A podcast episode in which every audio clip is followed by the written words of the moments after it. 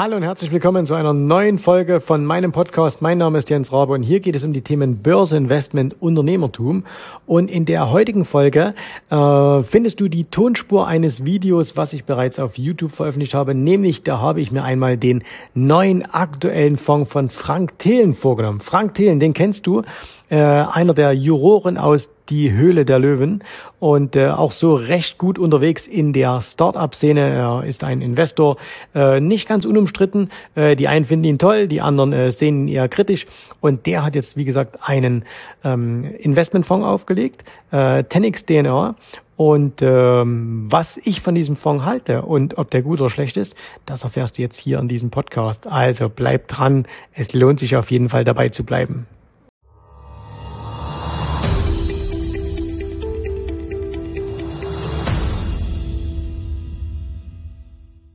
Wie bin ich aufs heutige Thema gekommen? Ganz einfach, ihr habt danach gefragt. Also, letzte Woche ging es ja so ein wenig durch die Presse. Äh, in nahezu jeder großen Zeitschrift konnte man es lesen. Frank Thelen, bekannt aus Die Höhle der Löwen, hat einen eigenen Investmentfonds aufgelegt. Und als ich das natürlich gelesen habe, äh, habe ich natürlich selber auch schnell geschaut und gesagt, hey, was macht er denn da? Ähm, ich habe zwei Bücher von ihm gelesen und äh, finde ihn eigentlich auch so einen sehr, sehr sympathischen Mann, habe ihn noch nie persönlich kennengelernt und äh, finde ihn aber wirklich von dem, was er tut, da durchaus äh, sehr, sehr äh, sympathisch, angenehm. Habe viele äh, Podcasts von ihm gehört. Und habe jetzt natürlich, nachdem das kam und jemand mir auch eine E-Mail geschrieben hat und gefragt hat, hey Jens, was hältst du von diesem Aktienfonds, habe ich mir natürlich auch wirklich alles, was er darüber gesagt hat, angehört. Das heißt also, ich habe, er hat auf LinkedIn einen einen ähm, einen Q&A gemacht, äh, er hat hier auf YouTube ist es auch veröffentlicht worden, er war bei OMR im Podcast, hat darüber gesprochen, auch das habe ich mir angehört. Also ich habe wirklich äh, eine ganze ähm, Reihe Informationen mir da geholt. Ich habe mir die Prospekte angeschaut und ich glaube, deswegen kann ich mir hier jetzt auch eine ganz gute Meinung zu diesem Produkt äh, bilden und kann auch sagen, ob das für diejenigen, die beispielsweise mit uns hier zusammenarbeiten oder die sich auch hier in diesem Kanal äh, für das Thema Börse interessieren, ob das für diejenigen das richtige Produkt ist, ja oder nein. Ich habe das Ganze in verschiedene Punkte unterteilt was er da, was er da machen will. Und äh, lass uns einfach mal darüber sprechen. Also, ich fange mal an Punkt Nummer eins und Punkt Nummer eins 1-0 für Frank Thelen. Ähm, er hat meinen aller, allergrößten Respekt für das, was er da tut. Und zwar warum? Frank Thelen ist ein sehr erfolgreicher Unternehmer. Den muss man jetzt nicht vielleicht zwingend mögen. Ne? So, ich glaube, da, das weiß er auch. Aber er ist ohne Frage sehr, sehr erfolgreich. Er hat, ähm, eine, hat mehrere Firmen mitgegründet. Also er ist das, was man so klassisch den Seriengründer nennt. Ähm, er hat unter anderem Wunderkind, äh, hat er an, an Microsoft verkaufen können. Ähm, da war er mit beteiligt und äh, das war ein ziemlich großer Deal. Also das muss man erstmal hinbekommen, so etwas zu tun. Und äh, er hat dann auch in der Höhle der Löwen, äh, ist er in einige Firmen eingestiegen, die durchaus sehr, sehr gut gelaufen sind. Also auch so, ich habe das damals mit großer Begeisterung angeschaut, also auch Firmen, wo ich persönlich zum Beispiel auch nie gedacht hätte, dass das funktioniert. Ne? Ankerkraut beispielsweise, ne? die stellen so Gewürze her. Gut gemacht, also muss man sagen, Riesenrespekt. Und ähm, deswegen hat er meinen Respekt, wenn er jetzt so ein Produkt auflegt, weil es ist aus meiner Sicht für ihn extrem riskant. Und zwar, warum ist es extrem riskant? Wenn er eigene Investment tätigt, und er hatte auch ein Team dazu, dann wird er das tun ähm, genauso, wie er das möchte. Das heißt, wenn er sagt, wir investieren war, dann investiert er. Er hat keine Fremdkapitalgeber mit an Bord und deswegen kann er da frei entscheiden. So, und jetzt wagt er sich in einen Bereich hinein, der sicherlich lukrativ ist, sprechen wir gleich noch darüber, aber wo er plötzlich mit ganz, ganz vielen Meinungen konfrontiert werden wird und man sieht das ja jetzt schon hier am Anfang, also durchaus auch von mir, aber auch von vielen, vielen anderen. Äh, es gab also auch schon im Vorfeld unglaublich viel Kritik an diesem Fonds und ähm, ich, deswegen hat er meinen Respekt, dass er sich das überhaupt antut, weil er müsste das, glaube ich, nicht tun. Er hat also nicht diesen monetären Drang, dass er sagt, oh, da muss ich jetzt unbedingt was mitverdienen wollen.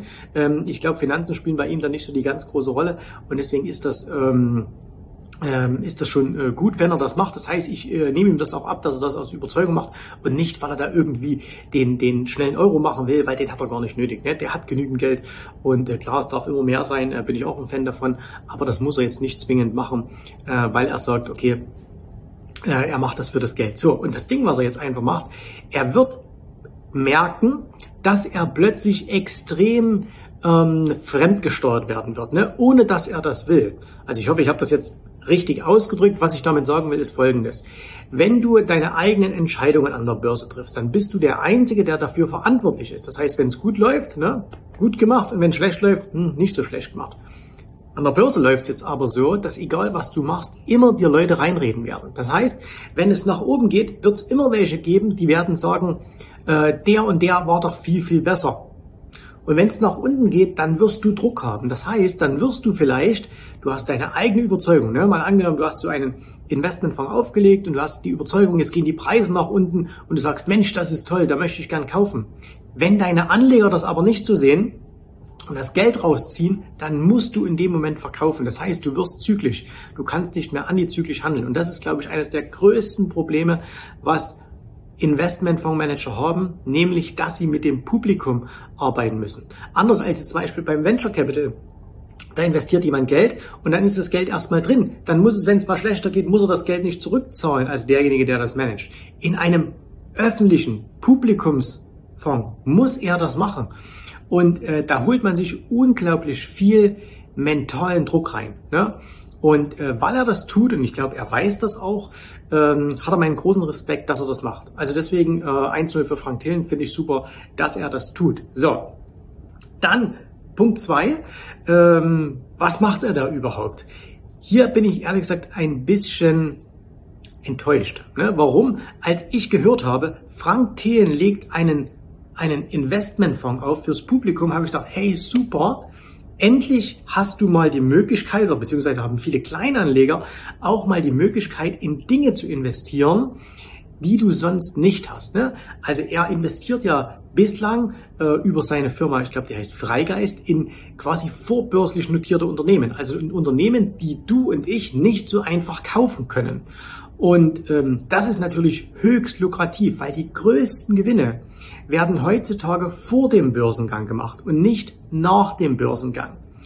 Das muss oder das war vor vielen Jahren noch anders. Warum? Das sind Firmen an die Börse gekommen, waren relativ klein und sie haben dieses Geld genommen, um zu wachsen. Heutzutage ist ein Gang an die Börse eigentlich kaum noch dazu notwendig, um Geld einzusammeln. Warum? Weil das alles schon im Vorfeld passiert Heute ist ein Börsengang meist die Belohnung für die Venture Capital Gesellschaften, die im Vorfeld eingestiegen sind. Und deswegen die großen Gewinne, das haben wir gesehen, beispielsweise bei Facebook, aber auch bei diesen vielen anderen Firmen, Airbnb, Coinbase, ähm, Uber und so weiter, da wurde das große Geld im Vorfeld des Börsenganges gemacht. Und jetzt habe ich gedacht, hey, Frank Thelen, der aus dieser Szene kommt, legt einen öffentlichen ähm, Investmentfonds auf und ich habe gedacht, hey, cool, Venture Capital. Ne? Da hätte ich auch sofort die Idee gehabt, mit zu investieren. Und dann stelle ich auch fest, er investiert nur in öffentlich gehandelte Unternehmen. So, das heißt also klar, er sagt, er kauft, die wollen ein bisschen Bitcoin kaufen, die wollen ein bisschen Ether kaufen äh, und sie werden aber zu mindestens 51 Prozent, und er hat das in den Interviews sehr, sehr häufig gesagt, auch einfach in ganz normal börsengelistete Unternehmen investieren. Und ähm, er sagt, der Unterschied zu anderen Gesellschaften ist ganz einfach der, dass er sagt, er möchte sich äh, stark konzentrieren auf wenige Firmen. Es ist es so, jetzt gibt es eine Vorschrift äh, von der Bundesaufsicht, also von der BaFin, dass das gar nicht so einfach geht. Das heißt, du kannst nicht sagen, ich investiere mein Geld nur in drei Aktiengesellschaften, sondern du musst, glaube ich, ein Minimum von 30 haben. Und äh, wenn du sagst, okay, diese Firma finde ich besonders toll, da setze ich jetzt 90 Prozent meines Geldes rein, das geht auch nicht, sondern da gibt es Vorschriften. So, und ähm, das hat er auch gemacht und äh, er hat jetzt auch verschiedenste, er hat das mit seiner Firma ja äh, gemacht, haben sie verschiedene Modelle aufgelegt und ähm, ich blende euch mal ähm, das auch ein. Also das heißt, ihr könnt auch auf die Website von ihm gehen, sucht einfach Frank Thelen, ne, dann findet ihr das alles. Da gibt es also hier schon mal die Unterscheidung zwischen ähm, Privatanleger und institutionellen Anleger.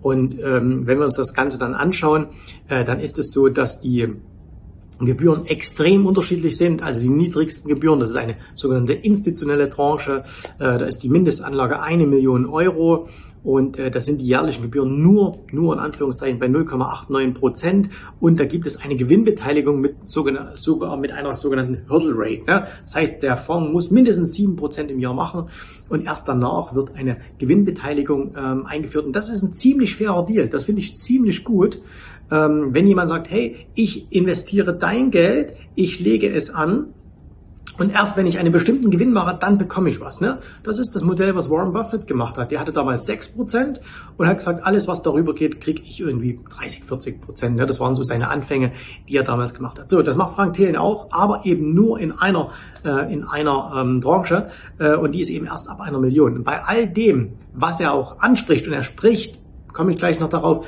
hauptsächlich Privatanleger an, ähm, kommt eben das nicht zum Tragen. Das heißt also, da sind die Gebühren so um knapp 1,8, 1,9 Prozent per annum und ähm, nichts mit Gewinnbeteiligung und so, sondern da, da musst du einfach die ganz normalen ähm, Gebühren mit bezahlen. Und äh, das finde ich jetzt, äh, das finde ich jetzt nicht so so großartig, weil ich bin mir auch relativ sicher, äh, wir haben ja auch äh, in, in dieser Branche äh, gearbeitet und wir wissen, er hätte das auch sofort machen können für die Kleinanleger. Das heißt, er hätte auch machen können, diese Gewinnbeteiligung, die dafür niedrigere, äh, die dafür niedrigere ähm, äh, Jahresgebühr, die hätte er auch für jede Tranche einführen können. Das stimmt also nicht, wenn man sagt, das gibt's nur für Instis. Nein, das kannst du auch vorher machen. Ähm, und das finde ich schade, weil das ist eine verschenkte Chance, ähm, dass man da hier den Privatanlegern also erstens keinen Zugang zu Venture Capital gibt. Ne? Dafür hätte er für mich gestanden. Äh, für so einen klassischen Aktienfonds, da steht er eigentlich äh, jetzt, jetzt nicht so sehr. Und äh, wenn man sich jetzt die Interviews mit ihm anhört, was er sagt, was will er denn machen? Er sagt auf der einen Seite, er möchte den Index nicht schlagen. Und auf der anderen Seite sagt er, er wäre aber selbst sehr froh, wenn man in vier bis acht Jahren das Geld verdreifachen könnte. So, jetzt ist das eine relativ große Zeitspanne, entweder vier Jahre oder acht Jahre. Geld verdreifachen. Was bedeutet das? Das bedeutet, er erwartet eine Jahresrendite zwischen 14 und 28 Prozent. Denn wenn du bei vier Jahren dein Geld verdreifachen willst, brauchst du 28 Prozent pro annum. Und das ist sehr, sehr wohl den Index schlagen. Ne? Also ähm, 28 Prozent pro Jahr, das ist schon eine, eine reife Leistung. Und äh, wenn er das erreichen will, dann muss er schon ganz schön ähm, Gas geben. Und ähm, jetzt ist die Frage, wie will er das schaffen? Ne? Also wie will er das schaffen, äh, dahin zu kommen? Er spricht darüber, dass sein Fonds relativ schnell groß werden wird, 100 Millionen. Er sagt, er hat auch eigenes Geld investiert und Freunde. Und er erwartet auch, dass sehr, sehr viele institutionelle Anleger hineingehen. Und ähm, da behaupte ich jetzt ganz einfach mal, das stimmt nicht. Ne? Also institutionelle Anleger werden diesen Aktienfonds nicht kaufen. Warum werden die das nicht tun? Es gibt zwei Gründe. Äh, zum einen, das ist eine Aufsichts- oder beziehungsweise eine, eine, eine Regelung, die sehr viele institutionelle Anleger einfach haben, dass sie sagen, wenn ein neues Investmentprodukt auf den Markt kommt, gerade ein, ein, ein, ein Aktienfonds, ähm, dann investieren sie erst, wenn der mindestens drei Jahre am Markt ist. Das heißt, sie brauchen einfach eine dreijährige ähm, einen, einen dreijährigen Bestand, äh, damit sie sagen, okay, dann gehen wir erst rein. Das hat er nicht, also werden diese Instis schon allein aus diesem Grund nicht reingehen. Zweitens ähm, gibt es einfach ganz viele Institutionelle, die sagen, wir gehen nicht in diese kleinen Fonds hinein, sondern wir gehen weiterhin zu den großen. Wir gehen eben zu den Flossbars, zu den ähm, Jens Erhards und so weiter. Die machen das aus Prinzip nicht, dass sie in die kleinen hineingehen.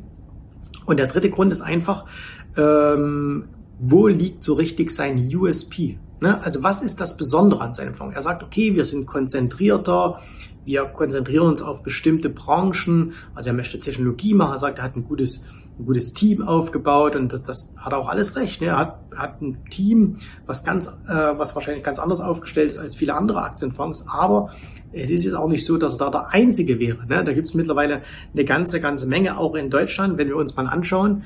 Ähm, es gibt von Jan Beckers, äh, BIT äh, gibt es eine Reihe sehr, sehr guter Fonds und äh, die, die außergewöhnlich gut performt haben, ne? den Global Leaders, den Global äh, Internet Leaders, jetzt, die hat jetzt auch aufgelegt, den Global Fintech und ähm, daher äh, die sind wirklich sehr, sehr gut gelaufen. Der Mann hat über Jahre jetzt gezeigt, dass er eine gute Expertise hat.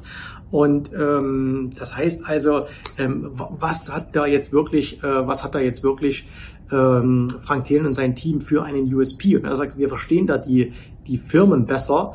Äh, dann sage ich, ja, da gibt es auch viele andere, die das auch machen. Ne?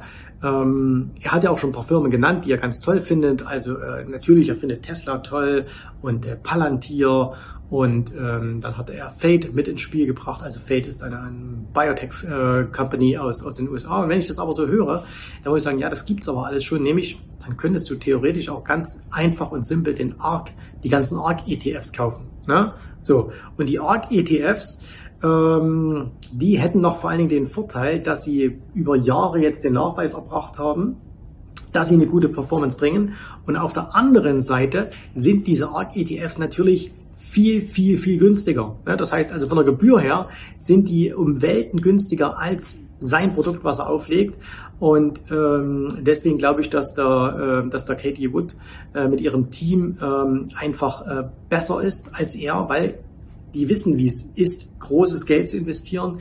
Äh, die gehen ganz tief drin, die sitzen in Amerika, haben da noch ein bisschen, aus meiner Sicht heraus, ein bisschen mehr Vorsprung. Und ganz ehrlich, bloß weil man im letzten Jahr ähm, mal eine Tesla gehabt hat, wir haben auch eine Tesla gehabt und ich würde nicht behaupten, dass ich sehr, sehr viel von, von Technologie verstehe. Also mir fehlt durchaus auch gegen ihm gegenüber ähm, viel Wissen um, ähm, um äh, Technologie, aber äh, im Jahr 2020 ähm, mit, mit ein paar Aktien viel Geld verdient zu haben, also eben Amazon oder, oder Zoom oder ähm, ja, was eben auch eine Tesla und so weiter, das war jetzt auch nicht so der ganz große Ritterschlag. Also da gab es ganz, ganz viele, die das gemacht haben. Und das ist mir einfach zu wenig. Das heißt, ich frage mich, äh, wo ist da der, der USP, äh, auch eben gerade gegenüber den deutschen Produkten, die es gibt. Ne? Und ähm, das, das finde ich einfach, ähm, das finde ich einfach, ähm, ja, das ist mir zu wenig. Also da, da ist nichts Neues für mich. Wenn ich es als Technologie sehen würde, würde ich sagen, ja, das gibt's ja alles schon. Also er hat mir da nichts genannt, wo ich sage, das wäre irgendwie äh, etwas, was was irgendwie disruptiv wäre, sondern das ist im Grunde genommen ähm, alter Wein in alten Schläuchen. Ne? Nicht mal in neuen Schläuchen, sondern auch in alten Schläuchen. So, und das ist jetzt meine wenn ich so sagen will. Wie gesagt, nochmal Punkt eins, allergrößten Respekt, dass er das macht. Ja? Und äh, ich wünsche ihm da auch wirklich viel Erfolg. Aber das ist für mich die allergrößte Enttäuschung. Nämlich, auf der einen Seite finde ich es super, dass er sagt, er möchte die Deutschen, und da weiß ich auch, da spricht er wieder das Privatpublikum an, mehr für die Aktienanlage interessieren. Und da hat er auch vollkommen recht. Also dieses, diese Forderung kann ich nur unterstützen. Und gleichzeitig äh, setzt er dann aber ein Produkt auf, was, wenn man die Möglichkeiten sich anschaut, die es heute gibt, wirklich ein uraltes Modell ist. Ne? Also wenn wir schon einfach mal hergehen und sagen, hey, äh, mal der Vergleich mit, mit äh, Katie Wood, äh, Org, äh, Org Investments, man hätte ja auch einen gemanagten ETF auflegen können. Ne? Deutlich günstiger von den Gebühren her. Und das heißt, wenn ich sage, ich möchte das für die Kleinanleger auch machen, äh, sodass da jeder hier ab 10 Euro dabei sein kann, ähm, dann hätte man das auch machen können mit äh, mit so einem gemanagten ETF. Oder aber wenn man eben hier äh, gerade wie Frank Thelen sagt, hey, es gibt so viele disruptive Dinge in der, in der äh, Technologiebranche, ne? Fintechs und so weiter da muss es doch noch ein bisschen mehr geben. Ne? Man hätte ja auch irgendwie ein NFT machen können, äh, man hätte was über Blockchain machen können und so weiter. Das heißt, ich glaube einfach, das ist, ähm, es ist einfach ein, ein altes Produkt. Es ist technologisch uralt. So. Und das heißt, das Einzige, von was dieser Fonds ähm, lebt, ist im Grunde genommen, dass man sagt, ich habe eine Expertise, ich habe ein hohes Standing, und aus dem Grunde werde ich, äh, also er hat eine hohe Bekanntheit, ne, das stimmt ja auch, er ist da, er ist gut vernetzt, viele Leute kennen ihn und, ähm, und deswegen wird dieser Fonds besonders gut laufen. Und das ist mir persönlich gesagt äh, zu wenig und aus dem Grunde wüsste ich persönlich jetzt nicht, warum ich in diesen Investmentfonds investieren sollte. Weil die Aktien, die er nennt, die kann ich mir auch alle selber kaufen. Ne? Da kann ich mein, mein Portfolio genauso äh, hinstellen. Dann habe ich es genau noch so volatil. Äh, ich habe es günstiger ähm, und ich bin auch noch flexibler. Ich bin nicht auf die Fähigkeiten anderer angewiesen. Das mag für den einen oder anderen so sein, dass der sagt, hey, ich vertraue den Fähigkeiten. Aber wenn ich heraussuchen muss, wer ist da jetzt der beste Manager, dann ist es, glaube ich, einfach zu sagen, dann, wenn ich eh suchen muss, dann kann ich gleich selber die besten Aktien heraussuchen. Ne? und kann das selber machen. Oder aber ich sage, nein, ich möchte nichts suchen, dann gehe ich aber nicht in ein Fondsprodukt hinein, sondern dann gehe ich auf einen breiten ETF, vielleicht noch auf einen Sektoren-ETF. So, das heißt, da stimmt bei mir die Geschichte, da passt die Geschichte für mich nicht ganz so zusammen. Und äh, deswegen würde ich jetzt das auch äh, dieses Produkt selber nicht kaufen und ich würde es auch keinem unserer äh, Kunden in der Akademie empfehlen, dieses Produkt zu kaufen. Was nicht heißt, dass wir nicht andere Produkte auch kaufen. Ne? Also äh, wir haben durchaus Ich habe das schon genannt, BET, Jan Beckers. Ich habe ähm, selber Geld in, in diese Fonds seit, seit äh, geraumer Zeit investiert und auch der neu aufgelegte Fintech-Fonds von ihm, äh, den finde ich spannend. Da ist die Transparenz ziemlich mies, ne? muss man auch sagen. Äh, aber da ähm, habe ich auch ein bisschen was drin. Ähm, gibt noch ein, zwei andere ähm, äh, Produkte, äh, Fondprodukte auch, und die, in die ich investiert habe, obwohl sie teuer sind. Das heißt, die Gebühr ist für mich nicht das Ausschlaggebende. Ne? Ähm, aber äh, da habe ich auch, ähm, da habe ich auch einiges äh, gemacht. Es gibt zum Beispiel von seinem, äh, von seinem, von einem seiner ehemaligen äh, Mitkollegen bei ähm, äh, die Höhle der Löwen äh, von Carsten Maschmeyer, dessen Sohn hat ja einen, einen ähm, Aktienfonds auch aufgelegt, äh, der sich mit Nebenwerten beschäftigt und die machen sowas Spezielles, wo ich sage, das kann ich selber nicht. Äh, das ist, ähm, da bin ich, ähm, das, da bin ich einfach nicht in der Lage, das selber zu tun. Und äh, deswegen habe ich in diesen Fonds zum Beispiel selber auch schon seit seit äh, geraumer Zeit ist investiert und äh, der läuft auch sehr sehr gut. Aber das heißt also, ähm, es gibt durchaus spannende Fondsprodukte am Markt, für die es sich für mich auch lohnt zu investieren, wenn ich einfach etwas abdecken kann damit, was ich selber nicht kann. Aber das, was Frank Thelen hier anbietet oder äh, 10x DNA, ähm, der Name ist übrigens auch geklaut, ne, muss man jetzt mal fairerweise sagen. Er hat ein Buch herausgebracht, äh, 10x DNA oder 10x DNA und äh, das gab es aber schon zuvor. Ne. Es gibt ein Buch in Amerika von Grant Cardone, das heißt ähm, 10x Rule und ähm, aber ich gehe mal davon aus, das war jetzt keine Absicht von Frank Thelen, sondern das ist zufällig entstanden, dieses 10x. Ne? Okay, also mein Fazit. Äh, Respekt vor der unternehmerischen Leistung, Respekt vor dem Mut, den er hat, das zu tun, weil er hat ja durchaus auch einige prominente Vor- oder nicht Vorbilder, wahrscheinlich sind es alles andere als Vorbilder, aber es gibt ja einige prominente äh, Anbieter, die Produkte an den Markt gebracht haben, die nicht gut gelaufen sind, ne, wo die Anleger eher enttäuscht waren und wo man jetzt sagt, ja, der hat das nur gemacht wegen Geld verdienen und äh, das glaube ich hat er einfach äh, hat er nicht nötig und äh, also deswegen Respekt, dass er es überhaupt macht, aber ähm, ich glaube ich persönlich glaube jetzt nicht daran, dass das so ein riesengroßer Erfolg wird. Ne? Und rein nur weg, dass man sagt, ja, nur weil jemand bekannt ist, nur weil jemand Werbung macht, wird es ein großer Erfolg. Mm -mm. Die Bildzeitung hat versucht vor, ich glaube vor zwei Jahren einen den Volksfonds aufzulegen und das Ziel war eine Milliarde. Ja, und jetzt müsst ihr euch überlegen, die Bildzeitung wird überall gelesen, die kennt jeder und die hatten nur diesen Anspruch, hey, wir sind besser als das Sparbuch. Das heißt, man hätte die ganzen konservativen Sparer einsammeln können, ne? Und die sind kläglich gescheitert mit diesem Vorhaben. Also die mussten das sehr, sehr schnell beerdigen. Das hat überhaupt nicht funktioniert. Und deswegen, ich bin da durchaus skeptisch. Und äh, um jetzt in, in der Höhle der Löwen-Sprache äh, zu bleiben, wo ja Frank Thelen lange Zeit war, ich bin an dieser Stelle raus, wünsche Ihnen aber da viel Erfolg. So, ähm, ich bin natürlich jetzt gespannt auf eure Meinungen. Und da bin ich jetzt wirklich gespannt, nicht nur auf die Meinungen, die sagen, ja, Daumen hoch oder Daumen runter, sondern mal ganz konkret, wie findet ihr das, dass jemand wie Frank Thelen so einen Aktienfonds auflegt. Ähm, haltet ihr es für eine gute Idee, haltet ihr es für eine schlechte Idee, begründet es bitte und auch, ob ihr selbst da rein investieren würdet oder ob ihr sagt, ob ihr dieselbe Meinung vertretet wie ich. Äh, nämlich, und jetzt machen wir auch ein bisschen den Bogen, warum wir dieses Video überhaupt machen. Ich bin ja der Meinung und ähm, ich glaube sehr, sehr viele aus Erfahrungen heraus einfach auch, der beste Anleger ist immer noch der, der sich persönlich und selber um sein Geld kümmert ja, der also das Geld nicht anderen gibt, nicht auf Tipps anderer hört, also auch jetzt zum Beispiel nicht auf meine Tipps, wenn ich sage, kauf die oder jene Aktie, sondern dass man sagt, hey, ich finde das selber heraus, ich beschäftige mich selber damit.